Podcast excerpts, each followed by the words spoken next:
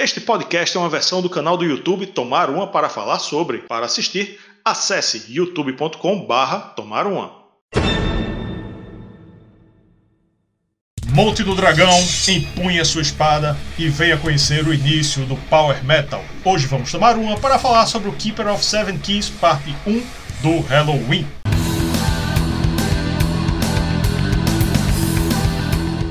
Curte nosso conteúdo? Então vem participar do Clube Tups. Por uma pequena quantia você vai ter acesso ao grupo do clube no WhatsApp, conteúdos exclusivos, assistir aos vídeos novos antes de todo mundo, dar nota nas resenhas e até escolher tema de episódio. Isso entre outras vantagens, hein? Mais detalhes na descrição. Vem tomar uma com a gente. Olá, amantes do bom e velho rock and roll. Sou Rafael Araújo e estou aqui mais uma vez com Yuri Moreira no junho Halloween, um mês dedicado a essa banda querida do Power Metal que lançou o trabalho novo, já fizemos resenha e você acabou de ouvir e ver a nossa chamadinha do Clube de Membros, um clube de membros maravilhoso, um clube de membros que borbulha colecionismo, que esbanja carisma e debates. O que é que as pessoas podem esperar do nosso clube de membros, Yuri Moreira? Bom, quem a, apoia aqui o nosso canal, a, além de nos ajudar, né? Porque custa caro, né? Se dedicar aí, editar vídeo, investir equipamento, essa coisa toda, investir pesquisa também, tudo. Mas você também pode fazer perguntas nas nossas entrevistas, você pode sugerir pautas, você pode votar nas resenhas, tem um monte de coisa, assistir as coisas antes de todo mundo. E a, além do fato de ter conteúdo exclusivo, né? Os erros de gravação, algumas coisas aí que a gente solta para os membros. Os membros já viram esse episódio com antecedência, já comentaram aqui, deve. Eu, eu sei porque eu prevejo futuro, mesmo durante a gravação, a galera já comenta antes de, de ser liberado para todo mundo e já deixaram comentários aqui elogiando a nossa resenha e, e a nossa escolha, que foi esse Keeper of Seven Keys, parte 1, o Guardião das Sete Chaves, um grande marco na história do metal e que vai servir para encerrar o nosso ciclo de resenhas aqui do junho Halloween. Vamos dar uma contextualizada. É o segundo álbum do Halloween, lançado em 23 de maio de 1987. O anterior foi Walls of Jericho, de 85. Foi produzido por Tommy Newton e Tommy Hansen, a dupla Tommy e Tommy, Tommy, Tommy, Tommy.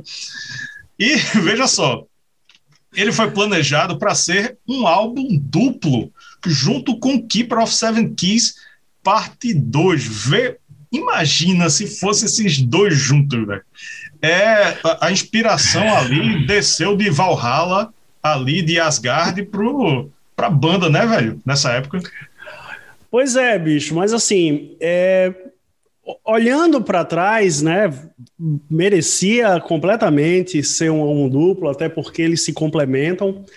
Mas assim, você também entende o lado da gravadora, né? Os caras tinham lançado apenas um disco, que foi na, o, o Walls of Jericho, que é, é, uma das pedras fundamentais aí do speed metal, do, do power metal e de um monte de metal aí. E só que esse disco ele não, ele não fez, né? Ele nem repercutiu muito na Alemanha. Lá no Japão, que ele conseguiu lá uma posição lá atrás, tipo, nem, nem lembro, 75 alguma coisa assim. E não, não, não, não, não fez muita, muita coisa, não. Aí os caras encontraram o Michael Kiske, né? O Kai Hansen estava com dificuldades ali na turnê de cantar e tocar, encontraram o Michael Kiske, que cantava numa banda chamada You Prophecy, e o cara com uma puta voz, né? O cara detonando ali com todo o gás, aí os caras trouxeram ele e chegaram para a gravadora e disseram: Ó, temos aqui a banda perfeita, vamos ser a maior banda do mundo, e poderia realmente ter sido. Vamos fazer um material, um álbum duplo, o material é foda, tudo lindo e maravilhoso, Guardiões das Sete Chaves e tal, olha o conceito aqui, vamos revolucionar o metal. A gravadora disse: não, pô, calma, faz um, se ficar legal, faz o outro, né? E foi o que a, aconteceu, né? Mas this, é, isso não impediu o Keeper of the Seven Keys de ser um grande marco na história do metal, como talvez aquele grande álbum que você reconhece como o início do power metal, né? Talvez outras bandas ali que não repercutiram tanto, mas não. Keeper of the Seven Keys, parte 1, Halloween, é a pedra fundamental do power metal. É, no, lá na resenha lá atrás que a gente fez do Rainbow, do, do disco Rising, a gente falou que, o, que a música Stargazer era a sementinha ali do power metal, né, com o Dio, mas ali era semente, né, não tinha germinado. Sim. Então, a, a, a, o que a gente pode chamar de verdade, ó, temos um, um, um, subgênero aqui, um novo estilo, chamado Power Metal, eu acho que foi aqui, né? No Keeper Sim. of Seven Keys. O Michael Kiske entrou na banda com 18 anos de idade, ele saiu da banda, literalmente, ele deixou a banda do colégio para entrar no Halloween, né?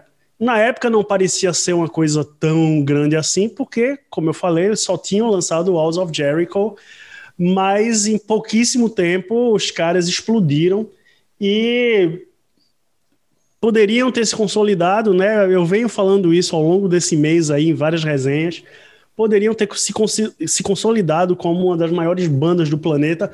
São, de certa forma, mas poderiam ter sido muito mais se esse trabalho aí do Keepers 1 e Keepers 2 tivesse tido sequência. Vamos falar da formação. Michael Kiske no vocal, Kai Hansen guitarra, Michael Wakecath, ou Wakecath ou qualquer coisa, na guitarra, Marcus Grosskopf e Ingo Schrittenberg na bateria. Entra Michael Kiske como vocalista, né, como tu falou aí, e Kai Hansen, que era o vocalista, se dedica agora a tocar guitarra. Eu acho que se essa não é a formação mais clássica, no mínimo a gente pode chamar de a era de ouro do Halloween, né? É, que formação clássica é um, é um tema que gera muito debate, né? Questionável, Porque, né? É questionável, é, né? Nem sempre a primeira formação é a formação clássica, né? Por exemplo, a formação clássica do Megadeth é a formação lá do com Marty Friedman, com Nick Menza, por exemplo. A formação clássica do Deep Purple é a Mark II, né, o que se considera. A formação clássica do Iron Maiden é com Bruce Dixon e as duas guitarras, né? Então, assim, essa é a formação clássica, na minha opinião. E a entrada de Michael Kiske, ela fez muito bem para a banda, num primeiro momento, né? Porque o, o Kai Hansen pôde se dedicar a tocar guitarra, então você, você vê que o trabalho das guitarras, que já era muito diferenciado no House of Jericho, ele tem um upgrade violento aqui, né? E Michael Kiss, que a gente não precisa nem comentar, né? Michael Kiss, que ele se coloca já aí nesse disco. Na época já se fazia comparação com Bruce Dixon, com Geoff Tate, com Freddie Mercury também, né? Então ele já se coloca aí com apenas um disco como um dos caras, né, os principais vocalistas do mundo ali para você olhar, o Rob Halford também. E desde, desde aquela época ali, desde o primeiro Keepers, que se faz comparação. Kiske, Dickinson, Tate e tantos outros aí. Mas nesse primeiro momento, a banda só. A banda explodiu, assim, de criatividade, de coisas sabe? A entrada de Michael Kiske fez muito bem a banda. Vamos falar da capa. Olha aí, uma capa clássica, o, no maior estilo de metal espadinha. Eu tô até com minha espada aqui, não tirei minha espada do canto. Tá aqui, caso algum dragão queira me atacar. Tá aqui a espada do lado. E temos Eu estou aí. Estou aqui com minha, minha caneca de Game of Thrones para simbolizar os tempos medievais também. É a capa é bem literal, né? Temos o Keeper of the Seven Keys, né? O guardião das sete chaves, com as sete chaves aí na mão, né? Uma, uma coisa que ficou bem característica da, das bandas de power metal, né? É, é, esse, esses temas de fantasia e tal. É, pô, eu acho a capa tão clássica quanto o próprio disco, né? Isso, uma capa belíssima. Eu até anotei aqui o, o, os responsáveis pela capa. É Eda e Uwe Karzewski. Karzelski. A pronúncia tá certa, a pronúncia tá certa. Porque se esses é. caras aí, se, veja, se esses caras aí, se esses artistas fossem pronunciar seu nome, Yuri Moreira, eles iam pronunciar Yuri Moreira? Não. Pronto, então claro você não precisa não. pronunciar o nome dele certo. E tá tudo certo. Pois é, eles fizeram é, essa capa, fizeram a capa do próximo disco também, do Keepers 2, e já esse tema de fantasia recorrente aí, é, não só no, no Halloween, mas que virou recorrente em todo o power metal que viria aí a reboque. Inclusive, aí no disco novo você tem a figura do guardião, tá lá representada, as chaves, né? O guardião que não tem rosto, tem umas estrelas, né? Tem um, o, o espaço, né? Uma coisa meio viajada aí, mas uma arte belíssima, assim, uma das capas. É, a gente falou isso já do, em alguns vídeos do, do Iron Maiden, né? De capas que ganham o fã antes mesmo dele escutar, né? Então tem altas capas aí de bandas que é, você se imagina ali na, naquela época, numa loja de discos ali e tal, olha para a capa e diz, ah, vou escutar essa. Ah, vou escutar essa. Você viu o Keepers, não, tem que escutar isso aqui, velho. O que, o que, que é isso, sabe? Então é, é, é, aquele tipo de capa que conquista o cara só, pela, só pelo visual. Vamos agora para o faixa a faixa. São oito músicas, num total de 37 minutos. Vamos juntar a primeira com a segunda.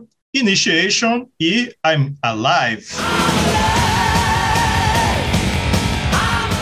Iniciação e Estou Vivo. A primeira é uma introdução instrumental curtinha para depois entrar a porradaria que é I'm Alive. É impressionante como em 3 minutos e 20 segundos eles pegaram elementos clássicos de Judas Priest, Dio, Iron Maiden, juntaram e conseguiram fazer um som com identidade própria. É um metal clássico com esteroides, na minha opinião. Cartão de visitas espetacular do senhor Michael Kiske. Pois é, cartão de visita espetacular é, os vocais dispensam qualquer tipo de comentário. Né? Você imagina o impacto de um adolescente lá em 86, 87, acho que 87, que, como eu falei, né, viu a capa, botou ali na loja de discos e tal e escutou I'm Alive, né? De repente ele se sentiu vivo, porque é, foi isso, foi essa sensação que eu tive quando eu escutei o Halloween lá nos anos 80. Eu sou um fã de longuíssima data da banda. E tá tudo ali, né? Os caras, como o Rafael disse, em três minutos e pouco eles mostram tudo que o Halloween tinha para oferecer: os duetos de guitarra, o peso, a velocidade, um vocal soberbo do Michael Kiske, né? Uma letra para cima que tem um tema aí falando de amizade e tal. Então, é, é, é, é uma, era uma coisa que reciclava né, muitas outras coisas, mas, como o Rafael muito bem falou, tinha uma identidade própria e era um som novo, que todo mundo parou e, tipo, tem, tem, tem alguma coisa nova aí. Né? Tem alguma coisa nova aí, a gente precisa escutar isso com mais cuidado. Faixa 3, A Little Time.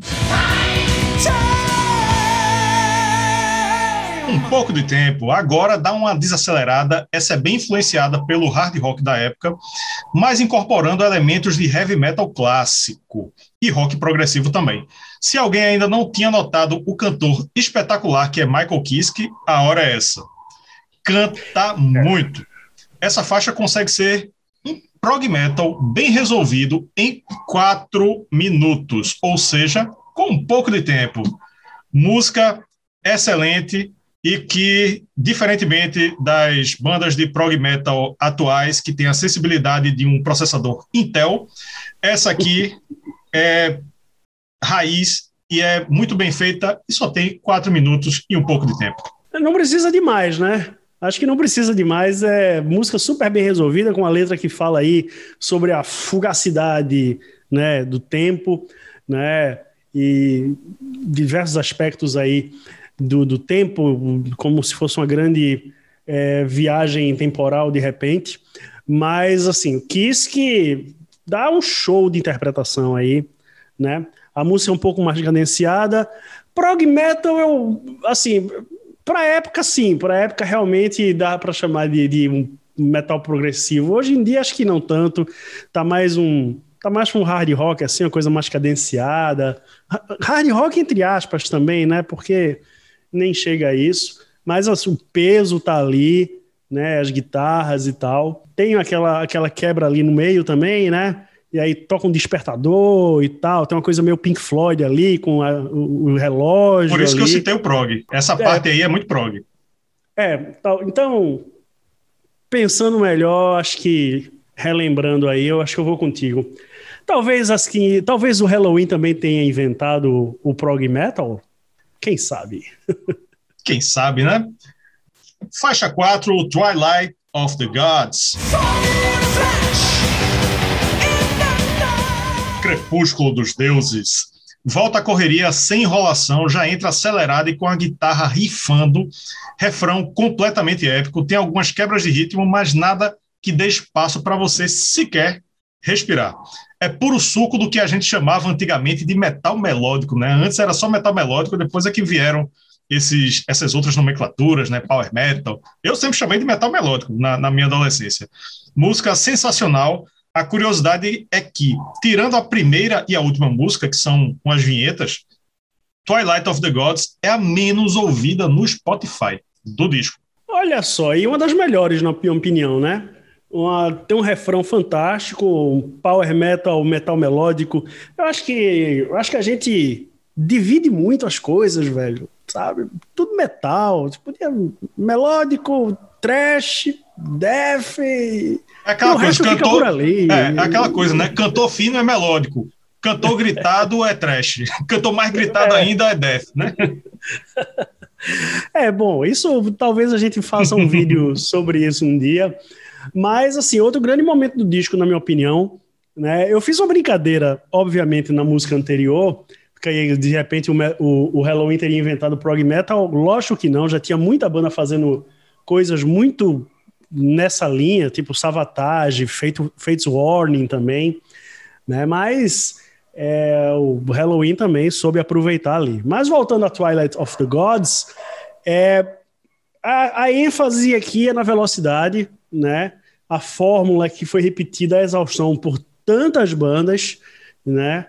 E inclusive pelas bandas nacionais aí. Se você escutar Angra, se você escutar Xamã, é, até agora o Vera Cruz também, do, do Falasque, tantas, tantas bandas ao redor do mundo tal, você vai identificar, sabe, influências muito fortes aqui do que o Halloween fez aqui nesse primeiro, nesse primeiro Keepers, né?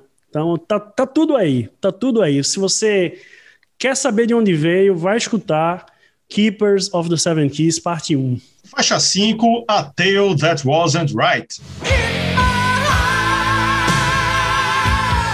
Um conto que não estava certo, depois dessa correria toda que foi a anterior, nada mais adequado do que uma baladinha lenta. Agora Michael Kiske prova que canta grave tão bem quanto agudo. A música não tem nada demais em termos de estrutura.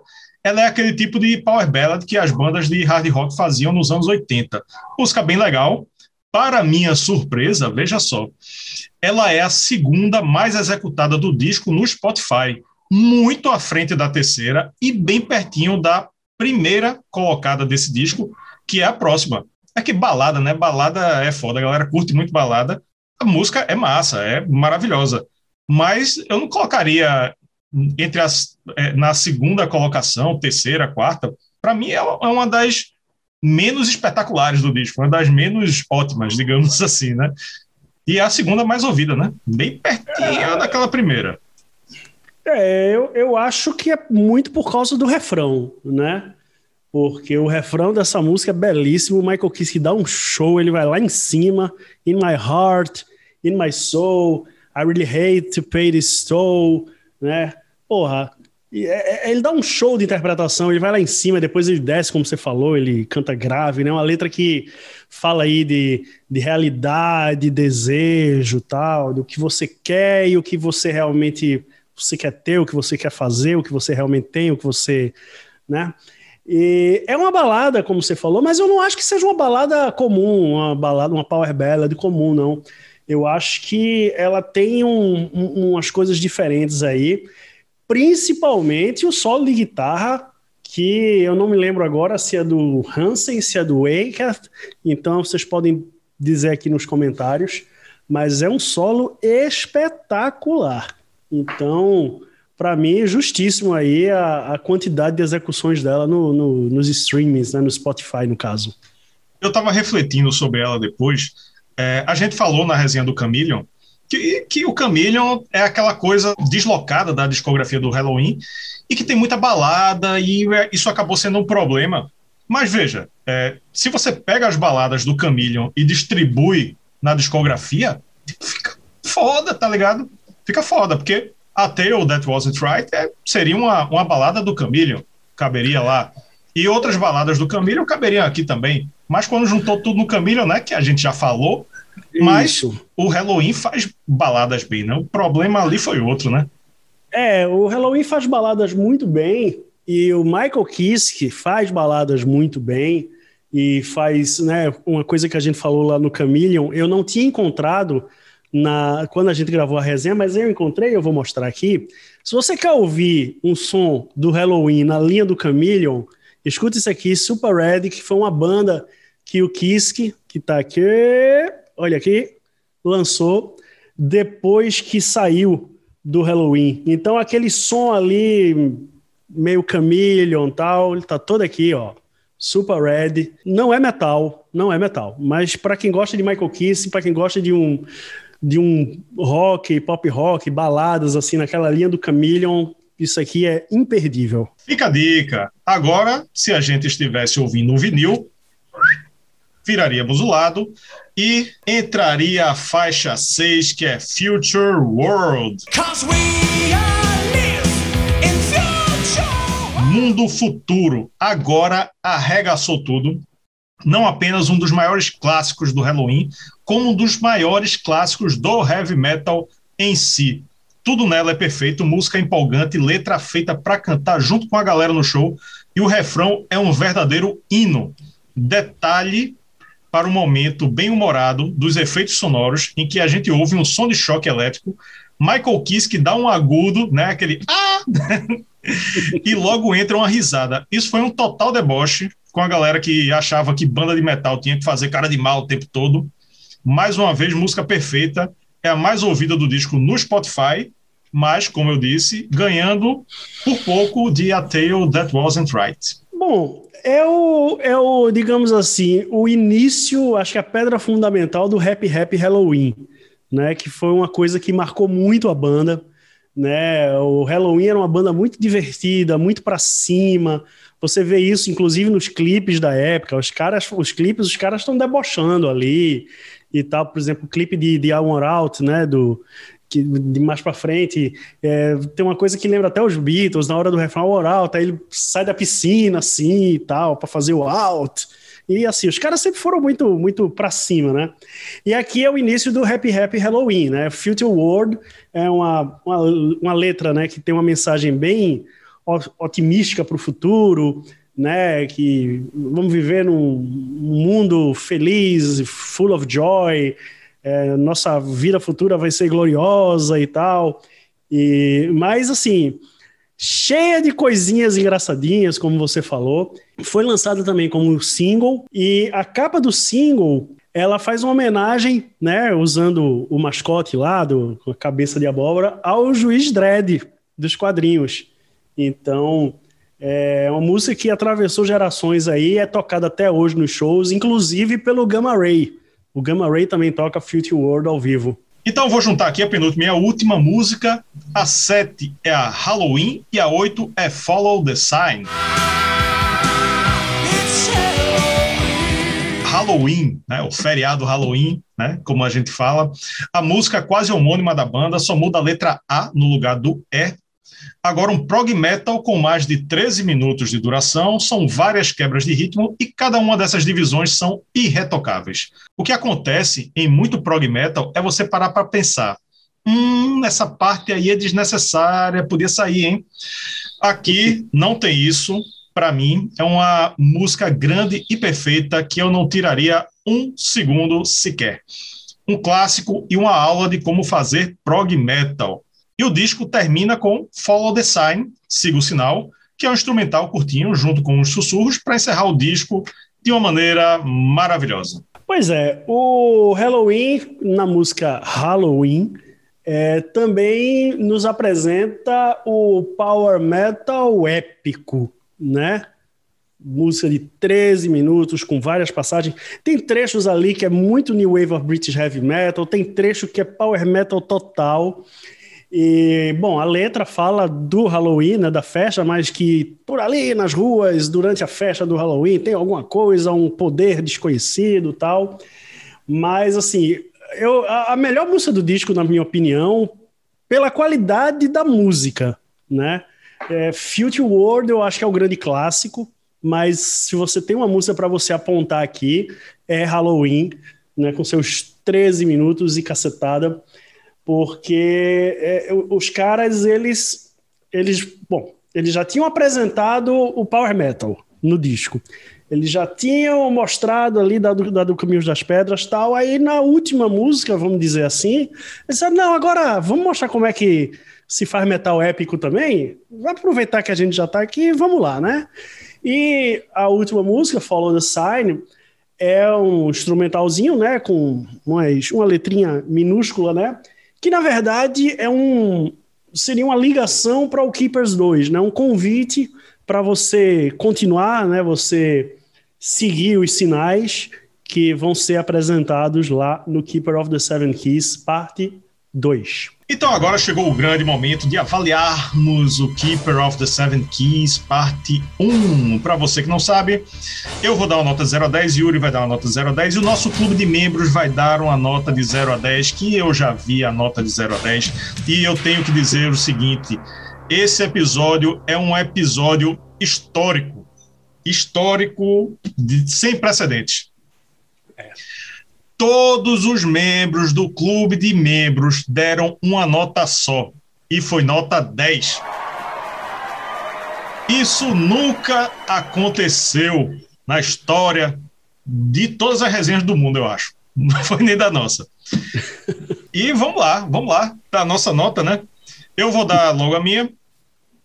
Não tem também muito que o que falar sobre esse disco, né? É um disco histórico que praticamente definiu um subgênero dentro do heavy metal.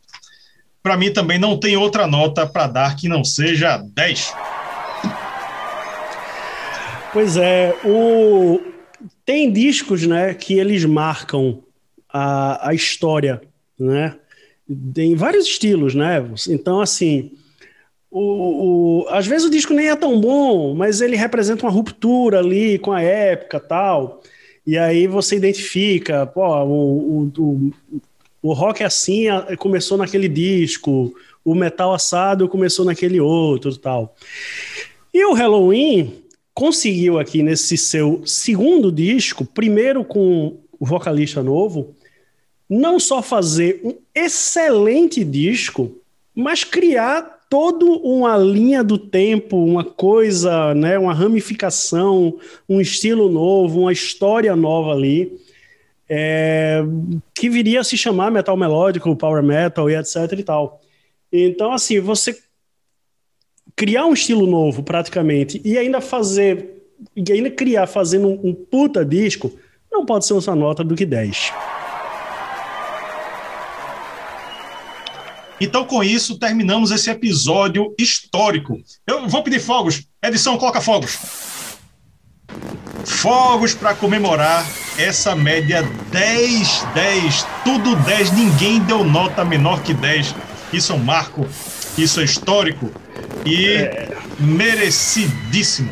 É, isso talvez já tenha acontecido antes, mas antes do clube de membros, né? Quando era só nós dois que dávamos nota mas ficou mais difícil ter um 10, porque precisa de.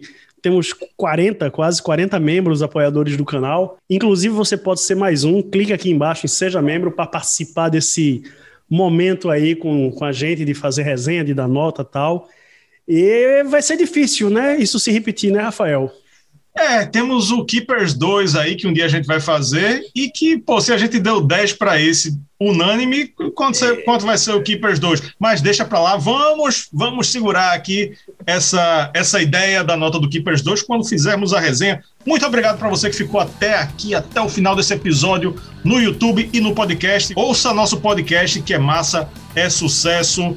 E se você veio do futuro, vá lá na playlist do Halloween, que o Junho Halloween trouxe materiais espetaculares. Se você está no presente, você está presenciando este momento histórico que nós estamos produzindo aqui no canal. É isso aí, até a próxima. Tchau. E aí, curtiu o episódio? Então comenta aí, diz pra gente a sua opinião. Não esqueça também de deixar o like, se inscrever no canal se ainda não for inscrito e ativar as notificações, hein? Beleza? Até a próxima!